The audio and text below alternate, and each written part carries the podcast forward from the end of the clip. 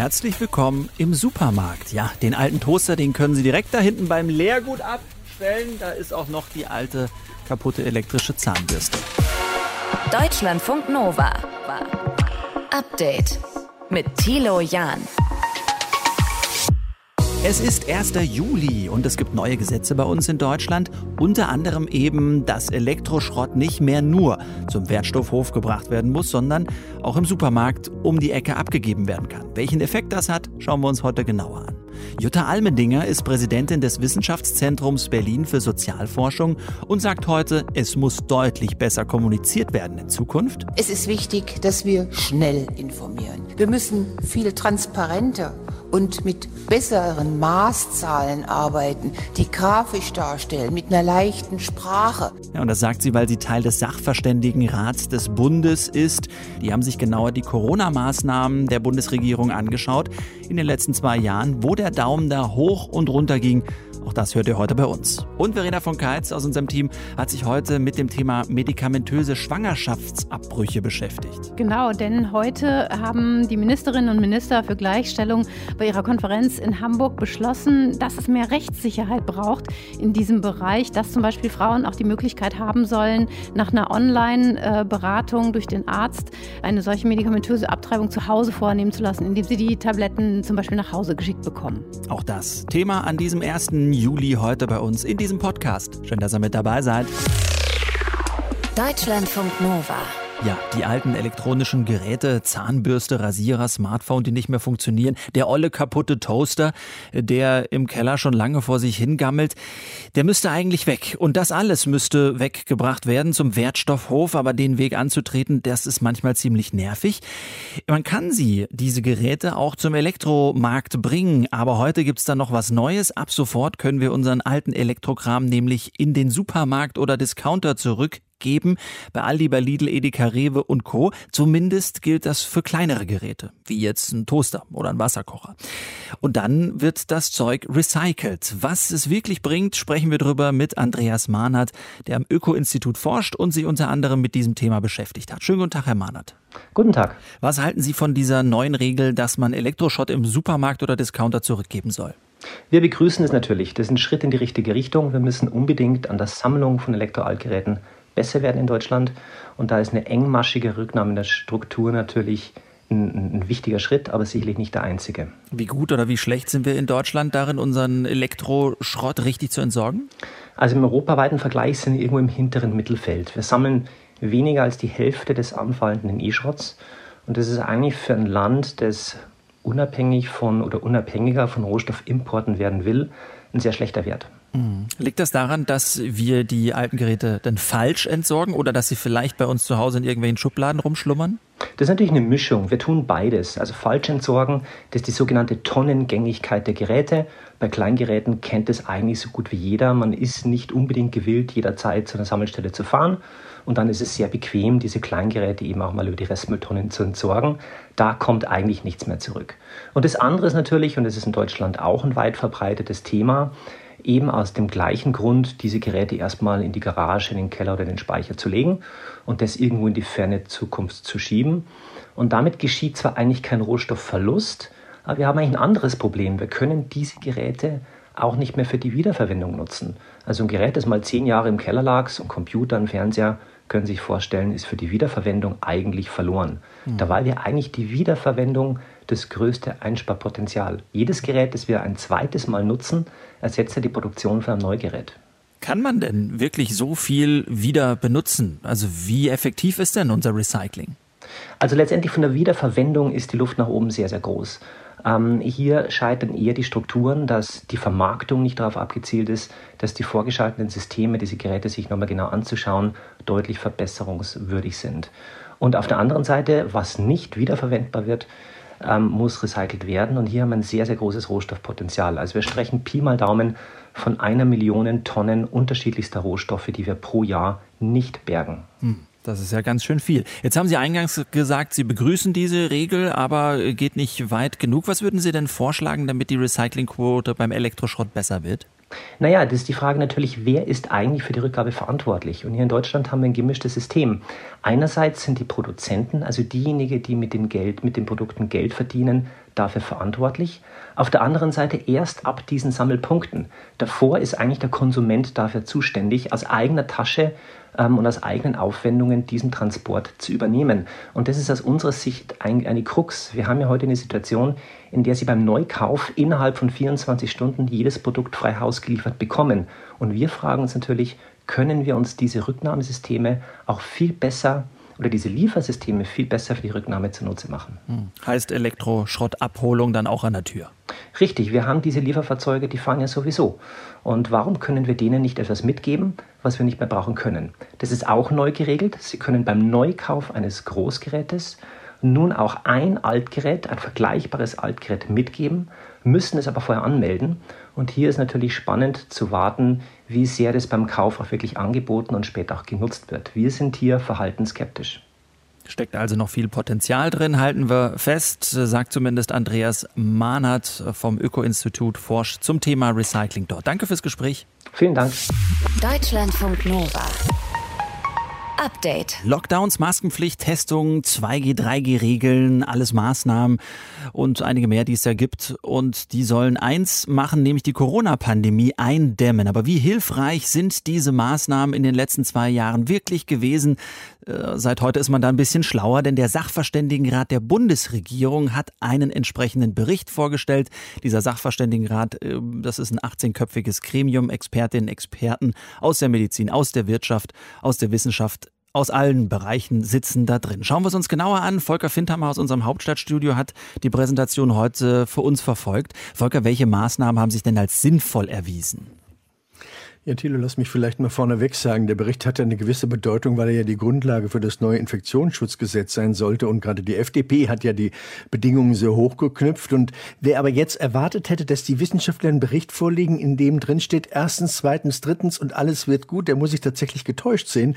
Denn es ist wie so häufig in der Wissenschaft, es gibt ein sowohl als auch. Also als positiv wird in erster Linie schon auch das Tragen von Masken äh, bezeichnet. Das kann grundsätzlich helfen. Aber die Wissenschaftler gehen gleich weiter und sagen, äh, es kommt darauf an, wie man die Maske trägt. Nicht jede FFP2-Maske ist automatisch gut, sondern nur, wenn man sie auch richtig trägt. Auch Zugangsbeschränkungen und Tests können natürlich prima sein. Sie empfehlen es auch für Geimpfte und Genesene, die sogenannten 2- oder 3G-Maßnahmen, aber auch nur in den ersten Wochen. Wenn die Wirkung von Impfungen nachlässt, dann hat das keine größere Bedeutung mehr. Da müssten also alle wieder getestet werden.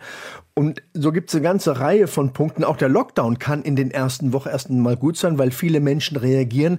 Aber Tatsache im gesellschaftlichen Verhalten ist, dass nach einer gewissen Zeit die Menschen sich eben nicht mehr so exakt daran halten, an die Vorgaben, die von der Politik gemacht werden. Und dann wird das Ganze diffus und das Risiko von weiteren Infektionsausbreitungen steigt automatisch. Insofern gibt es tatsächlich einige positive Elemente, man kann sie wahrnehmen, mhm. aber es gibt keine klaren, eindeutigen Antworten. Wir haben ja auch schon Jutta Almendinger gehört, die Präsidentin des Wissenschaftszentrums Berlin für Sozialforschung, die sagt, es muss da einfach in Zukunft besser kommuniziert werden. Welche Maßnahmen hat denn dieser Sachverständigenrat als nicht sinnvoll dargestellt? Naja, also gerade die Kommunikation war ein großes Problem. Dieses viel beschriebene Hü und Hot, diese wenig klaren Ansagen, dieses Zögerlichsein, äh, führt dann doch immer wieder zu einer Verunsicherung der Menschen und hat dazu beigetragen, dass viele Maßnahmen, die eigentlich sinnvoll waren, wie beispielsweise das Tragen von Masken, zu spät genutzt wurden, nicht richtig genutzt werden. Und da hat ja Jutta Almedinger, du hast den O-Ton ja gerade eingespielt, darauf abgestellt, dass es in so einer Situation eine klare, einfache, nachvollziehbare Kommunikation braucht, um die Menschen wirklich wirklich zu erreichen, damit die Verhaltensmuster, die in so einer Pandemie, pandemischen Lage notwendig sind, damit die auch wirklich schnell eingeübt werden und damit das einigermaßen funktioniert. Denn nur wenn solche Instrumente funktionieren, haben sie tatsächlich auch eine Wirkung. Jetzt haben die Mitglieder dieser Kommission auch kritisiert, dass ihre Arbeit gar nicht so leicht war. Woran liegt das? Was ist das Problem? Naja, wir erinnern uns, Ende April ist der Christian Drosten schon aus diesem Gremium ausgestiegen, weil er gesagt hat, es gibt zum einen zu wenig Personal, zum anderen zu wenig wissenschaftliche aktive Begleitung und eine ziemlich schlechte Datenlage. Und diese Frage, gerade der Blick auf die Datenlage, das ist ja schon länger bekannt, dass anders als in manch anderem Land es keine systematische Erfassung der Maßnahmen gab. Also haben die überhaupt eine Wirkung, wie man sie unterstellt hat, oder läuft vieles schief? Und das ist nie wissenschaftlich äh, exakt begleitet begleitet worden. Und dann stochert man so ein wenig im Nebel rum. Es gab viele Einzeluntersuchungen, aber die mussten die Wissenschaftler jetzt zusammenbinden und versuchen, sich so ein, so ein Gesamtbild daraus zu machen. Und insofern ist auch das, was heute vorgelegt wurde, eigentlich nur eine näherungsweise äh, Analyse dessen, was da stattgefunden hat. Man hätte das gerne präziser gemacht, aber die Datenlage hat das nicht zugelassen. Jetzt hat die Kassenärztliche Vereinigung heute unabhängig davon angekündigt, überhaupt keine Kosten mehr für Bürgertests äh, zu übernehmen. Grund offenbar, dass es zu aufwendig sei, zu überprüfen, für wen der Test ist, wer den zahlen muss und wer ausgenommen ist. Wie waren da die Reaktionen drauf und hat das direkt Konsequenzen? Das hat keine unmittelbaren Konsequenzen, aber das Problem war tatsächlich, dass der Gesundheitsminister gesagt hat, er hält erstmal an dieser Teststrategie fest. Äh, aber natürlich muss vor Ort der Nachweis geführt werden. Jemand, der beispielsweise auf ein Konzert gehen will, der muss seine Konzertkarte irgendwo vorlegen und muss sagen, ich habe heute Abend da ein Date, ich muss da hin und deswegen will ich getestet werden. Und äh, das bringt natürlich einen erheblichen Verwaltungsaufwand mit sich. Jemand, der ins Altenheim möchte, muss quasi eine Art Einladung vom Altenheim vorlegen. Und da haben sich die Kassenärzte geweigert, das zu übernehmen Unternehmen. Ich würde mal vermuten, der Clinch geht noch ein paar Tage weiter, bis man da eine Lösung gefunden hat, mit der beide Seiten vielleicht besser agieren können. Im Moment erscheint es doch recht aufwendig, was der Gesundheitsminister da vorgeschlagen hat. Das also die Erklärung zur Kassenärztlichen Vereinigung. War gut, war nicht so gut, sagt heute auch der Sachverständigenrat der Bundesregierung. Geht um die Corona-Maßnahmen in der Pandemie in den letzten zwei Jahren. Den Überblick hatte für uns Volker Findhammer. Deutschlandfunk Nova. Update. Es wird gerade viel über das Thema Schwangerschaftsabbruch gesprochen. Bei uns in Deutschland ist vor einer Woche ja das sogenannte Werbeverbot für Abtreibung gekippt worden. Und heute an diesem Freitag haben die Ministerinnen und Minister für Gleichstellung bei ihrer Konferenz in Hamburg beschlossen, Rechtssicherheit zu schaffen. Dafür, dass Frauen sich in Videosprechstunden Abtreibungsmedikamente verschreiben und auch nach Hause schicken lassen können. Und sie diese Medikamente auch selbst zu Hause einnehmen und nicht in der Arztpraxis. Verena von Keitz aus unserem Team hat sich es genauer angeschaut für uns. Verena, da müssen wir noch mal eine Sache klären. So ein Schwangerschaftsabbruch mit Medikamenten, ist der denn von der Rechtslage her das gleiche wie ein Schwangerschaftsabbruch mit Operation? Ja, genau das Gleiche. In beiden Fällen musst du dich drei Tage vorher beraten lassen, bevor du in einer Arztpraxis den Abbruch durchführen lassen kannst, damit der straffrei ist. Der Unterschied ist, äh, bei der medikamentösen Abtreibung, das geht nur bis zur neunten Schwangerschaftswoche mit Tabletten und nicht bis zur zwölften wie beim chirurgischen Abbruch. Also man darf es nicht verwechseln mit der Pille danach. Das mhm. ist ja dieses Ding, die du ein paar Stunden nach ungeschütztem Geschlechtsverkehr einnehmen kannst mhm. und die dann verhindern soll, dass sich eine befruchtete Eizelle überhaupt einnistet in die Gebärmutter. Das ist was anderes. Was passiert bei der Abtreibung mit Tabletten genau? Also es funktioniert über zwei Wirkstoffe. Der eine Wirkstoff sorgt dafür, dass der Muttermund weich wird und sich öffnet und sich auch die Schleimhaut von der Gebärmutter ablöst. Und ein weiterer Wirkstoff, der sorgt dafür, dass das abgelöste Gewebe ausgestoßen wird. Und das Ganze wird in zwei Etappen verabreicht, wie mir Katharina Eickhoff von der Beratungsstelle Pro Familia in Köln-Korweiler gesagt hat. Ich bekomme eben diese drei Tabletten. Das ist ein künstliches Hormon, was dazu führt, dass die Schwangerschaft nicht weiter versorgt wird. Und dann muss ich eben so zwei Tage später nochmal in die Praxis gehen und bekomme dann nochmal Hormone, Medikamente, die dazu führen, dass das Schwangerschaftsgewebe ausgestoßen wird.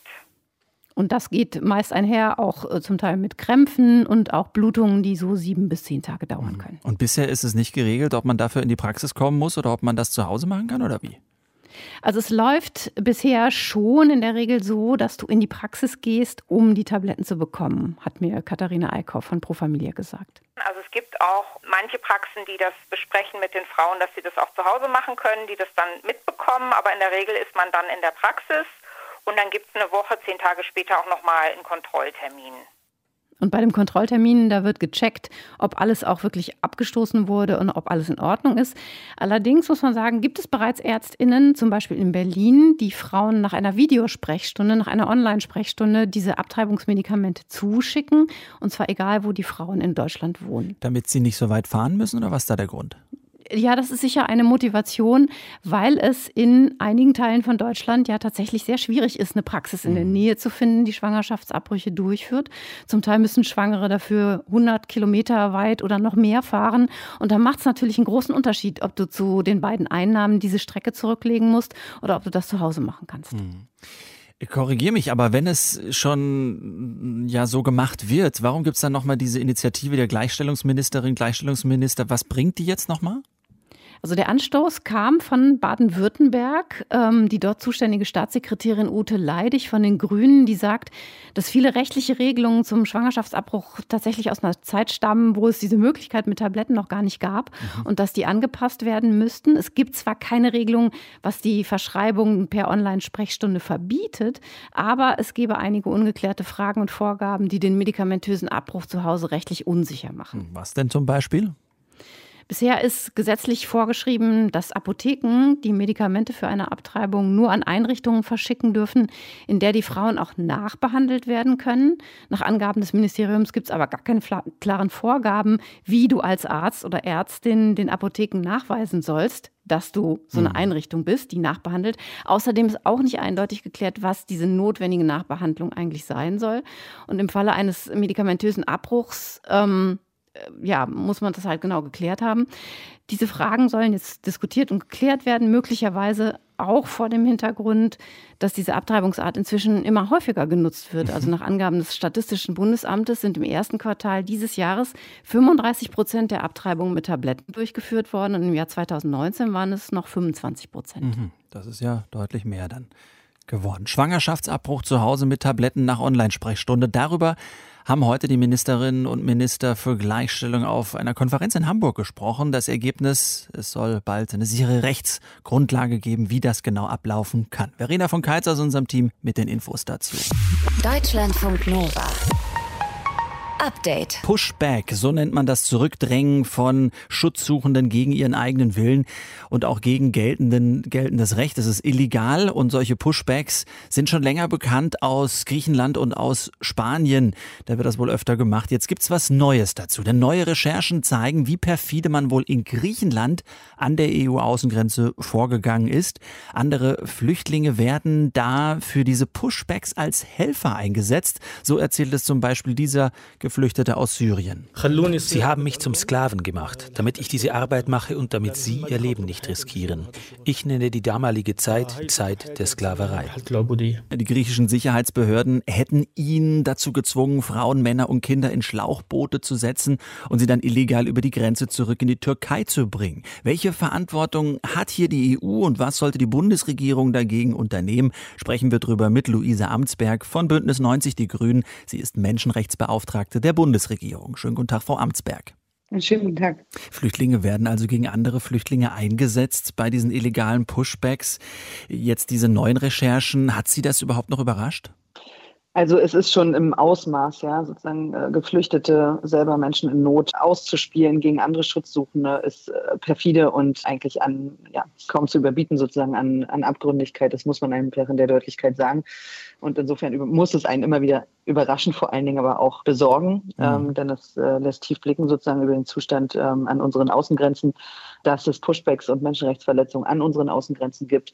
Das ist länger schon bekannt und die Frage ist in der Tat, äh, wie gehen wir damit um? Was können wir auch im Kontext der europäischen Gemeinschaft äh, mhm. da unternehmen? Der Europarat hat ja schon von einigen Monaten betont, diese illegalen Pushbacks äh, passieren systematisch, sie passieren europaweit und das kann eigentlich so nicht weitergehen. Von der Bundesregierung, korrigieren Sie mich gerne, hört man erstaunlich wenig zu diesem Thema. Warum? Also ich hoffe, dass das äh, nicht so wahrgenommen wird. Ich habe mir sehr deutlich dazu geäußert, die Außenministerin auch, dass diese Umstände aufgeklärt werden müssen, lückenlos und dass dann die entsprechenden Konsequenzen ja auch zu folgen haben. Es ist in der Tat aber so, dass wir als einzelner Mitgliedstaat in den äh, unterschiedlichen Gremien, wo wir verhandeln, auch über die Zukunft der europäischen Asylpolitik, natürlich nur eine Stimme sind. Was wichtig ist, ist, dass wir gemeinsam handeln und dass die Europäische Kommission hier äh, das anstrengt, was sie äh, zu tun hat, nämlich eine unabhängige Aufklärung. Und dann in der Tat sollten sich diese Vorwürfe bewahren Wahrheiten und Menschen keinen Zugang zu Asyl an unseren Außengrenzen bekommen, dann kann es eben nicht mehr nur eine nationale Zuständigkeit bleiben, sondern dann muss das in Europa auch entsprechend geahndet werden. Mhm. Das sind dann äh, über Vertragsverletzungsverfahren, die die Kommission dort anstrengen kann. Das ist aber der zweite Schritt. Der erste ist natürlich wie bei all solchen Vorwürfen, das ist auch wichtig, dass die Kommission jetzt eine unabhängige Untersuchung anstrengt, äh, und zwar so zügig wie möglich und auch schonungslos, denn hier steht eine ganze Menge auf dem Spiel, nicht zuletzt die Werte mhm. der Europäischen Union. Aber lückenlose Aufklärung, ja, das ist der Sound von Außenministerin Annalena Baerbock auch, ist jetzt nicht ein konkreter Handlungsplan, wie man jetzt vorgehen möchte, um das zu verhindern. Also was kann man gegen illegale Pushbacks denn jetzt konkret tun? Also auf die Mitgliedstaaten einwirken, dies zu unterlassen, die Sachen, die Vorwürfe aufklären, dann äh, sollten sich bewahrheiten, ein Vertragsverletzungsverfahren durchführen. Im Zweifel, das wird ja dann bei Griechenland vor allen Dingen der Fall sein, gibt es natürlich auch noch die Option, dass Frontex sein Mandat, Frontex als Grenzschutzagentur unterstützt ja die Mitgliedstaaten äh, lediglich bei der Abwicklung an den Außengrenzen zurückzieht. Immer natürlich auch mit dem Nachteil, dass man dann weiter weg ist vom Geschehen.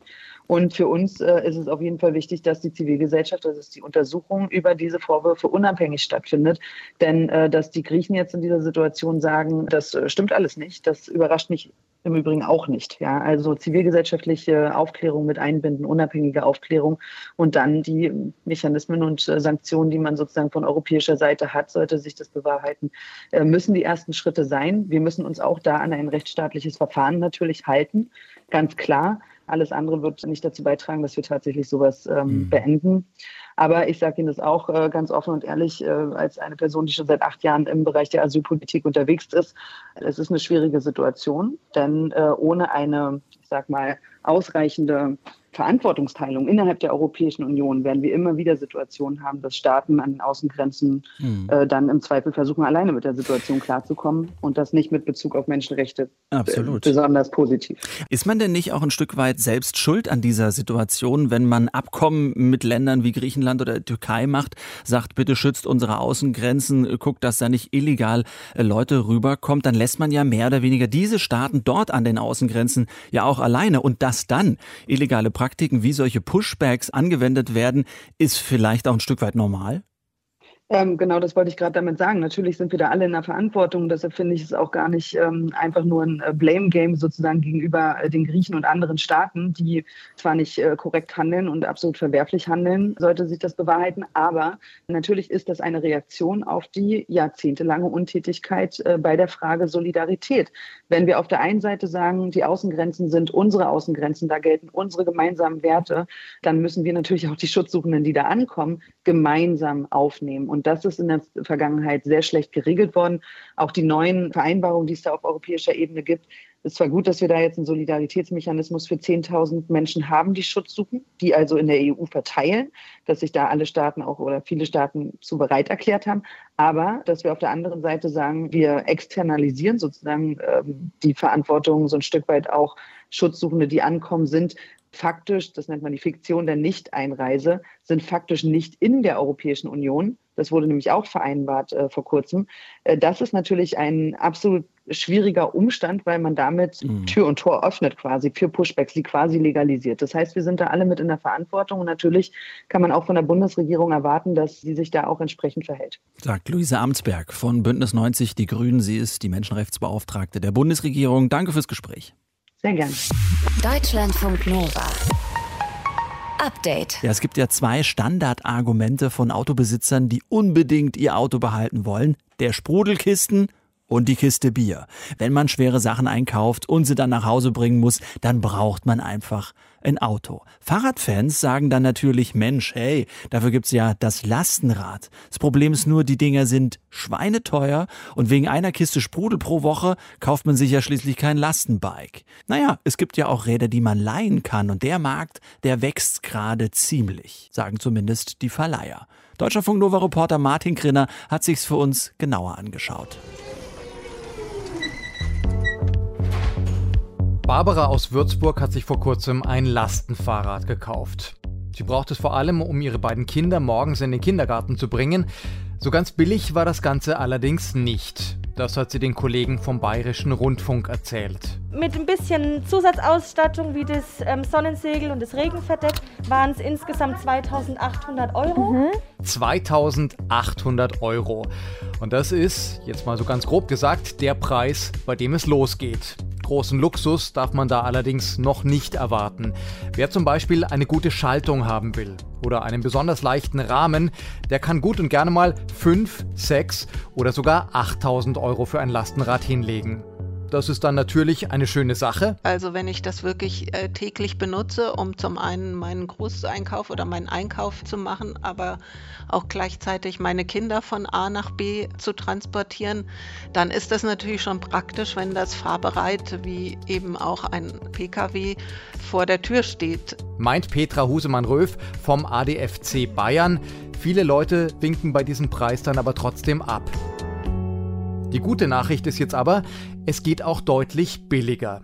Wer nämlich das Lastenfahrrad nicht jeden Tag braucht, sondern sagen wir mal nur einmal die Woche zum Einkaufen oder dreimal im Jahr für einen Ausflug mit Zelt und Kiste Bier, der kann sich die Dinger auch leihen. Es gibt zahlreiche Anbieter von äh, Lastenradsharing, kommerzielle und nicht kommerzielle, die ihr Angebot gerade aktuell ganz schön äh, ausweiten. Sagt Arne Behrensen. Er ist Geschäftsführer von Cargo Bike Jetzt. Das ist ein Unternehmen, das zum Beispiel Studien erstellt oder Firmen und Privatleute berät, wenn es um die Nutzung von Lastenrädern geht. Und diese Leihanbieter, die gibt es jetzt nicht etwa nur in Großstädten. Nein, die freien Lastenräder gibt es auch auf dem Land. Natürlich nicht überall, schon klar, aber wer jetzt ein Cargo-Bike nutzen möchte, für lau, der kann im Netz nachschauen, ob es bei ihm oder ihr in der Gegend einen entsprechenden Anbieter gibt. www.dein-lastenrad.de sind die ganzen 100 Initiativen, über 100 Initiativen aufgelistet. Also ich weiß es von Marbach aus dem Schwäbischen, äh, im Umland von Berlin gibt es etliche. Buchholz in der Heide fällt mir jetzt noch ein. In vielen dieser kleinen Ortschaften gibt es dann natürlich nur ein einzelnes Rad oder höchstens eine Handvoll. Und wer eines davon leihen möchte, der muss es natürlich persönlich abholen und auch wieder am selben Ort zurückbringen. Kommerzielle Anbieter in Köln, München oder Berlin haben dagegen Hunderte von Rädern. Und bei manchen darf man sie nach dem Gebrauch auch irgendwo in der Innenstadt stehen lassen. Grundsätzlich ist Katja Diel, Mobilitätsexpertin und Autorin, von der großen Nachfrage nach Lastenfahrrädern schwer begeistert.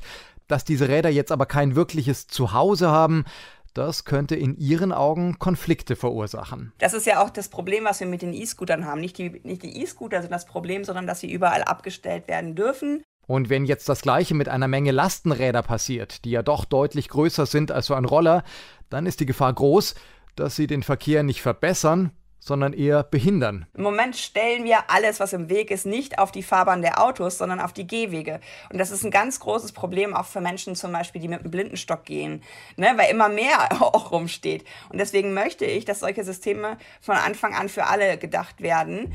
Katja Diel wünscht sich deswegen drei Dinge. Erstens ganz klare Abstellflächen für sämtliche Sharing-Fahrzeuge, also auch für die neuen Leihlastenräder. Diese Fläche darf dann natürlich nicht von den Fußgängern kommen, sondern, das ist ihr zweiter Wunsch, diese Fläche kommt natürlich vom Auto. Und da können dann Flächen entstehen, ähm, wo man diese Dinge verlässlich abstellt. Und drittens könnte ich noch mir vorstellen, dass es auch Lastenräder gibt, die man im Voraus buchen kann. Also nicht ad hoc immer nur, sondern ähm, wo man sagt, okay, ich mache Samstag meinen Einkauf. Samstag will ich verlässlich mit dem Lastenrad unterwegs sein können. Deswegen blocke ich mir das Fahrrad. Und wenn man dann so Abstellsituationen schafft, wo verlässlich andere Mobilität zu finden ist, dann ist das nochmal ein Benefit für äh, das Lastenrad selber. Und dann könnten diese Leihangebote nochmal neuen Schwung in die Verkehrswende bringen.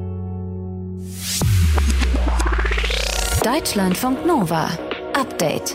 Immer Montag bis Freitag auf deutschlandfunknova.de und überall, wo es Podcasts gibt. Deutschlandfunk Nova.